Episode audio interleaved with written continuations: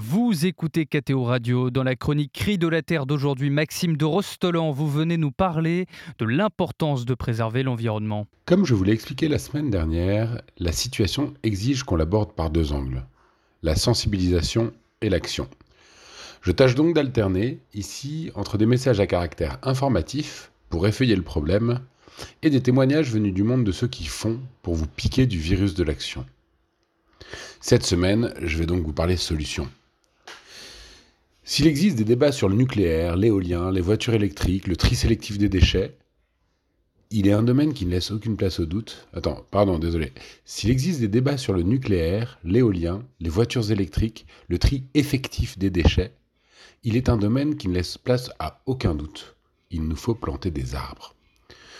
Tous les scientifiques le disent, les 3000 milliards d'arbres que compte notre planète ne sont pas suffisants, il en faudrait 1200 milliards de plus.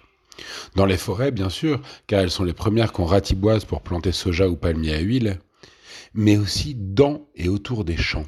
C'est ce qu'on appelle l'agroforesterie.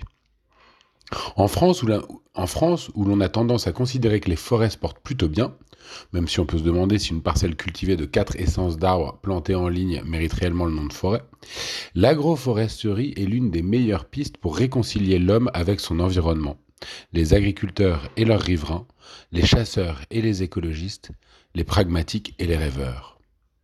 Les haies façonnent le paysage, abritent une biodiversité remarquable, permettent la recharge des nappes phréatiques, contiennent l'érosion des sols et les fuites de matière organique, produisent ombre, fruits, bois énergie, bois de paillage, bois d'œuvre parfois, et captent du carbone par-dessus le marché.